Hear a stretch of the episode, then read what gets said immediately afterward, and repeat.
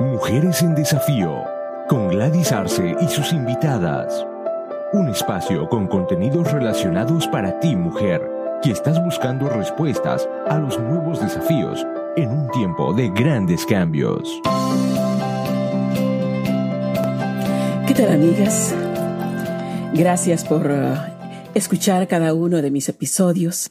Hoy vamos a hablar de algo que me ha venido preocupando en el último tiempo, sobre todo cuando veo muchas personas sumidas en la depresión.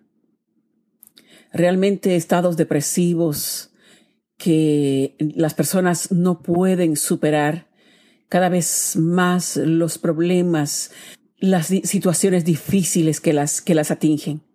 ¿Cómo salir de un estado depresivo?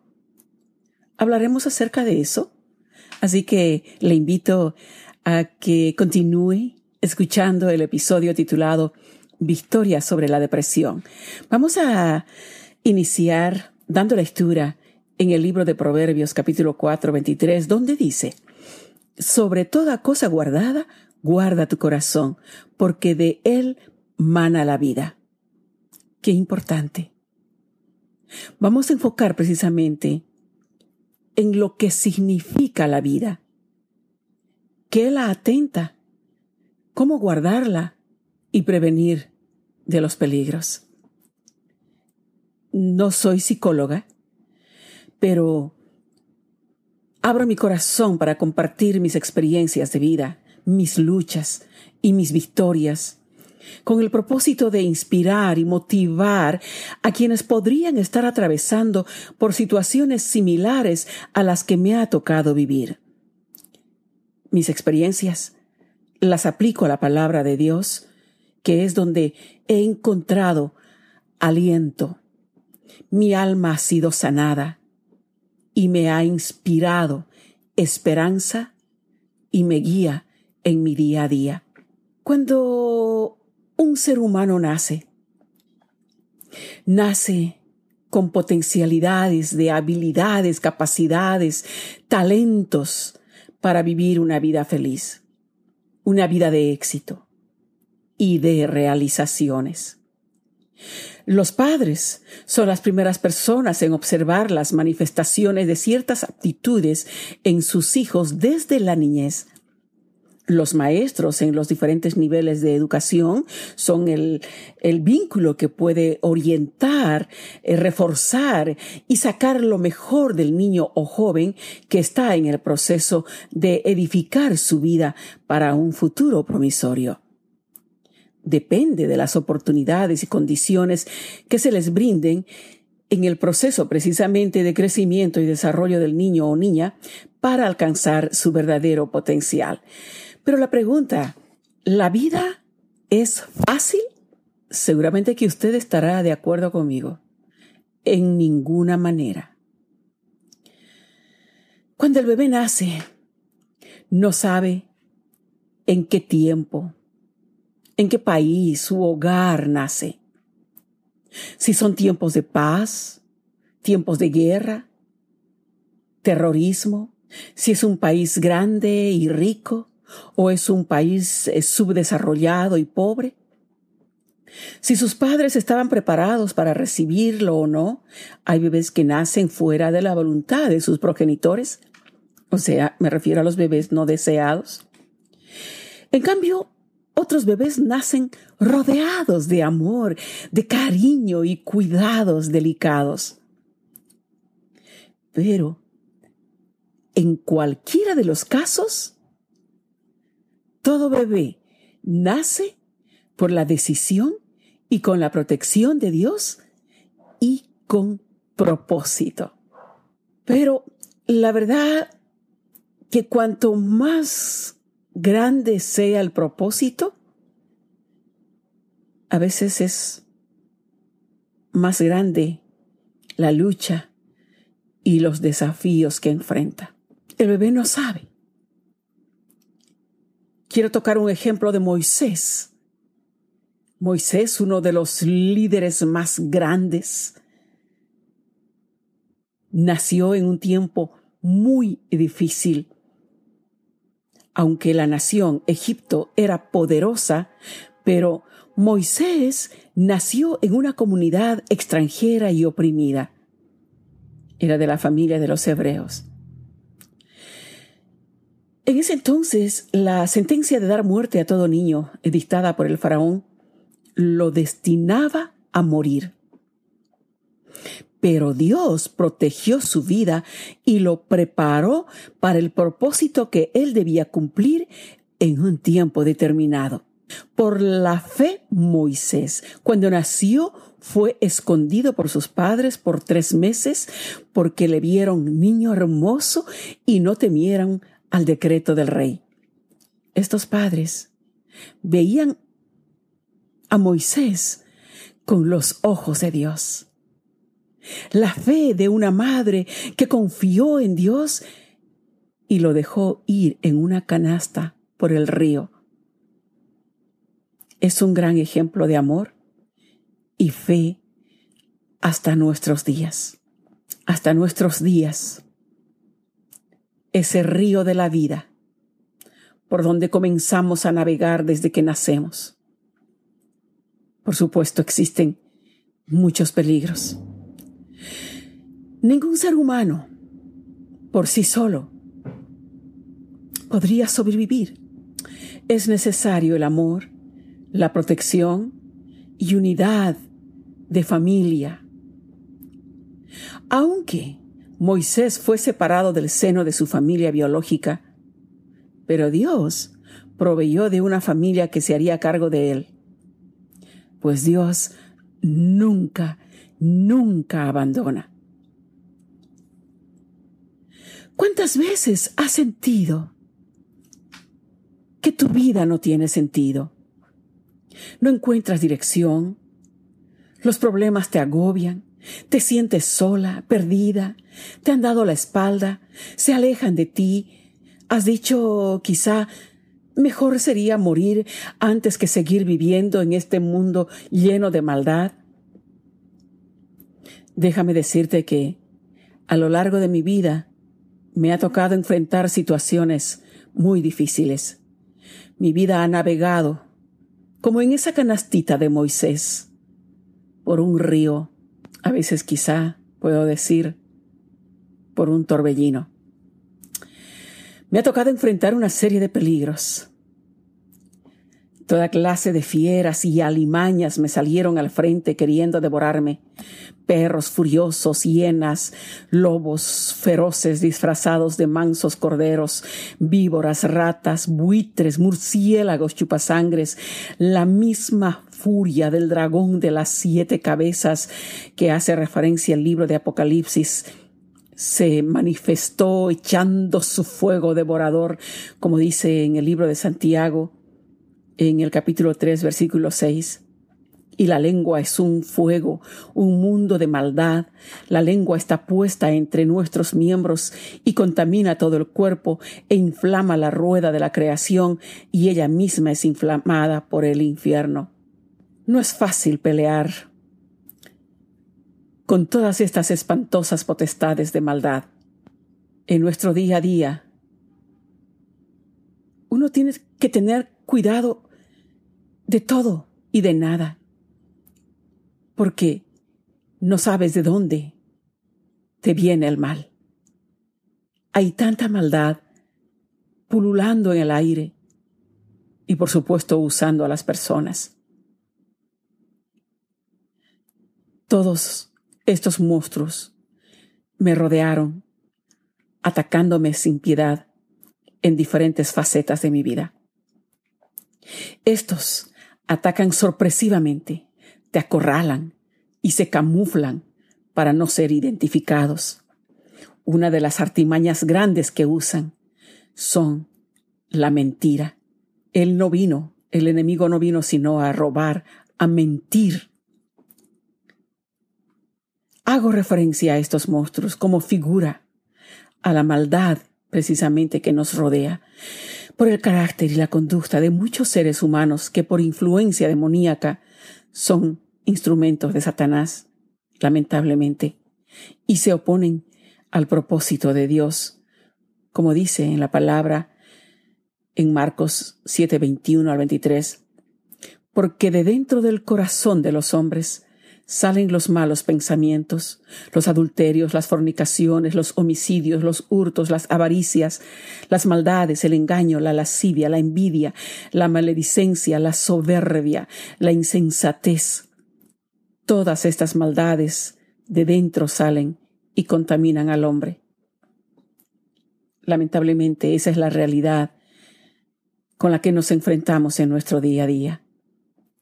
Pero Bendito es Dios Todopoderoso, quien defiende la causa del justo. Él defendió mi causa y me libró del poder de las garras del maligno en repetidas veces, o casi siempre, porque la lucha es diaria. No hay día que te libres porque el enemigo anda como león rugiente buscando a quien devorar, a la expectativa, en tanto que su palabra es la luz que alumbra mis tinieblas. El amor de Dios es el bálsamo que cura mis heridas y le da sentido y alegría y nuevas fuerzas a mi vida. Ya no dejo que el enemigo me intimide porque Dios me dio poder y autoridad para hollar serpientes en el nombre de Cristo Jesús. Él me ha diseñado para vencer. ¿Sabes? He visto y veo cómo todas estas alimañas se arrinconan chillando ante la presencia poderosa de Dios y la sangre del Cordero. Aunque estas alimañas vayan y traigan a sus ejércitos para finalmente lograr su plan maligno. Dios es torre fuerte en el día de la angustia. Su mano poderosa nos defiende. Él me hizo sacar del pozo de la desesperación, del lodo cenagoso. Puso mis pies sobre la peña y enderezó mis pasos, exactamente como dice Salmos 40 capítulo 40, versículo 2. Dios es mi fortaleza. En Él confío. Él es mi escudo. Él es mi salvación, mi alto refugio. La depresión también puede ser por otras causas, como el fallecimiento de algún ser querido, la pérdida de trabajo, el divorcio. Quizá estás desesperada porque alguno de tus hijos se ha alejado de tu hogar y no sabes nada. ¿Qué hacer para protegerlo? Simplemente puedo decirte que dobles rodillas. Tus oraciones lo cubrirán. No importa dónde esté. Recuerda que la canasta en la que Moisés fue puesto estaba calafateada con asfalto y brea. Así dice la Biblia.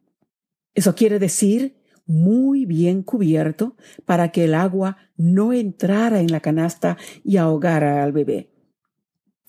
Así, las oraciones de una madre cubren a los hijos de cualquier peligro.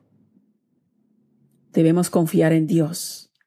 Él es quien lo protegerá y lo atraerá de vuelta. Hablando siempre de la, de la depresión, anteriormente quienes sufrían este mal eran sobre todo personas mayores. Sin embargo, hoy en día, no solo las personas mayores son víctimas de este mal endémico, sino sobre todo los niños y jóvenes están siendo presa de la depresión. No podemos evitar la corriente de las influencias de la vida moderna, como las drogas, el bullying, los vicios, el alcohol, la rebeldía, la vida desordenada que llevan muchos y que de una u otra manera afectan a todos por la interrelación que tenemos la depresión, los instintos suicidas y, tantos otros que son una amenaza de dimensiones mortales. Especialmente la, la depresión es la condición en la que el ser humano, hombre o mujer, no tiene deseos de continuar viviendo. Se abandona a sí mismo, llegando a ser uno más del alto índice de suicidio. Pero tenemos un Dios todopoderoso que si confiamos en Él, Él nos libra y nos saca de ese pozo cenagoso. Quiero compartirles acerca de un joven, un adolescente, que realmente quizá ha sido la historia que ha motivado para compartir acerca de este tema. Su nombre Martín, aunque es un nombre ficticio, era un adolescente, hijo único. Aunque sus padres lo querían, el medio ambiente de su hogar era muy hostil por las peleas constantes de sus padres, quienes no pudieron superar los problemas de pareja. Martín no solo soportaba el dolor de las consecuencias de un hogar disfuncional, sino que también era víctima de bullying de sus compañeros de clase. Martín no pudo soportar la presión y decidió suicidarse dejando una carta escrita a sus padres. Realmente algo muy, pero muy doloroso. Los problemas y experiencias de la vida dejan secuelas emocionales si no son tratadas a tiempo. El dolor queda en el alma y los recuerdos agobian los pensamientos como dardos permanentemente. Los pensamientos de dolor, rencor, de rabia debilitan las fuerzas y la persona se siente atrapada. Pero ¿cómo salir de la depresión? para no caer como tantos otros, quienes finalmente deciden suicidarse. De acuerdo a mi experiencia personal, cuántas veces me ha sacado precisamente de ese estado depresivo en el que también he estado sumergida. Primero, sobre todo, buscar a Dios y confiar en Él. Meditar en sus promesas y en la victoria de Jesús en la cruz. Él dio su vida para que nosotros viviéramos libres de toda acechanza del enemigo. Cuando pienso en esa obra redentora, es que realmente me inspira a seguir adelante. Isaías 26.3 dice, Tú guardarás en completa paz a aquel cuyo pensamiento en ti persevera, porque en ti ha confiado. Si si el estado depresivo realmente fuera tan agudo y no te ayuda, sientes que no te ayuda la lectura de la palabra, sientes que no te ayuda eh, el consejo de algún líder espiritual, busca ayuda profesional. Yo no la he buscado porque realmente ha sido Dios el que ha llenado mi corazón de su palabra, de su amor, y ha sido mi auxilio y mi pronto socorro. Como tercera medida, pues guarda tu corazón. Cuida que el resentimiento, el odio, los celos, el deseo de venganza no hagan nido en tu corazón. Como el verso bíblico que leímos al inicio de este episodio. Sobre toda cosa guardada, Guarda tu corazón porque de él mana la vida. Como cuarta recomendación, escucha música. Preferentemente música que alabe el nombre de Dios. ¿Sabes? Mientras tú le alabas, Él va sanando tus heridas y fortaleciendo tu corazón. Realmente hay un poder sanador maravilloso en medio de la alabanza. Como quinta recomendación, sal a caminar. Conéctate con la belleza de la creación. Respira aire fresco. Sentir el aroma del perfume de las plantas y de las flores te ayuda a desconectarte de todo lo negativo. Sexta recomendación. Procura alimentación sana, una dieta sana. Séptimo, no te aísles. Cuando una persona está atravesando por problemas emocionales, lo primero que suele hacer es aislarse. Es lo peor que puedes hacer, porque esto ahondará tu estado emocional. Relaciónate con personas que te inspiren y te motiven hacia un cambio positivo. Para finalizar, deseo que sepas que no solamente tú estás atravesando por esa situación. En la Biblia podemos ver hombres que, que se sintieron desalentados y pudiera decir que incluso deprimidos. Por ejemplo, Elías, Job, Jeremías y otros. Sabes, Egipto era una potencia mundial de aquel entonces. Su ejército era el más avanzado de aquella época, con carros de guerra de sofisticada elaboración, capaces de matar a cualquier enemigo. Egipto contaba con soldados bien adiestrados para enfrentar con éxito cualquier amenaza contra la nación. A veces el enemigo, no quiero decir a veces, sino que puedo decir con certeza de que el enemigo es una potencia aterradora que está tratando de o ha salido a la lucha sabiendo que es su último tiempo, ha salido con, con toda su fuerza. Pero quiero decirte que así como Moisés, que fue uno de los hombres que vio actuar al enemigo en toda su fuerza, pero sobre todo fue testigo ocular de los mayores episodios milagrosos del poder de Dios. Moisés tenía una misión muy grande. No sé cuál es tu llamado. Dios tiene un propósito hermoso en tu vida. Tu vida está en los propósitos de Dios. Eres muy importante. Tienes una misión muy especial que solo tú puedes hacerlo. No dejes morir el sueño de Dios para tu vida. Si tú le dices, heme aquí, Señor, podrás, así como Moisés, ser testigo ocular de los grandes milagros de Dios en, en este tiempo. ¿Sabes lo que te dice Él? No te conformes a este siglo. Transfórmate por medio de la renovación de tu, de tu entendimiento para que compruebes cuál es la buena voluntad de Dios agradable y perfecta. Dios por medio de su palabra te librará de esa depresión en la que estás sumida. La palabra es la mejor medicina para las enfermedades del cuerpo, para las enfermedades del alma. Te fortalece, te restaura y Él sopla en ti nuevo aliento de vida. Solo esfuérzate y cobra ánimo. No temas, no tengas miedo de lo que el mal hace porque Jehová tu Dios es el que va contigo. No te dejará ni te desamparará. Aplica tu corazón a la enseñanza y tus oídos a las palabras de sabiduría, si dice Proverbios 23, 12. Siento que debemos orar en este momento. ¿Por qué no me acompañas? Padre Celestial, te suplico que me libres de esta angustia, que me libres de este dolor profundo que embarga mi alma Sopla en mí aliento de vida porque siento desfallecer.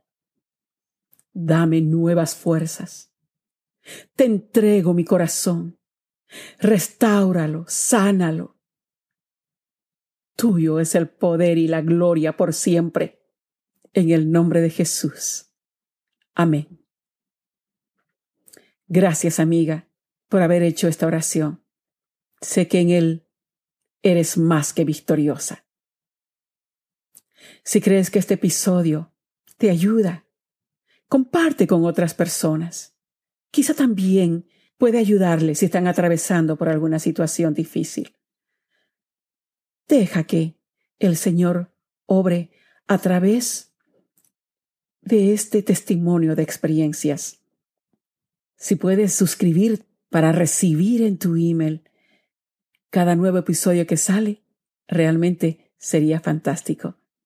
Deseo que el Señor te bendiga y te ayude en todas tus luchas. Recibe un abrazo.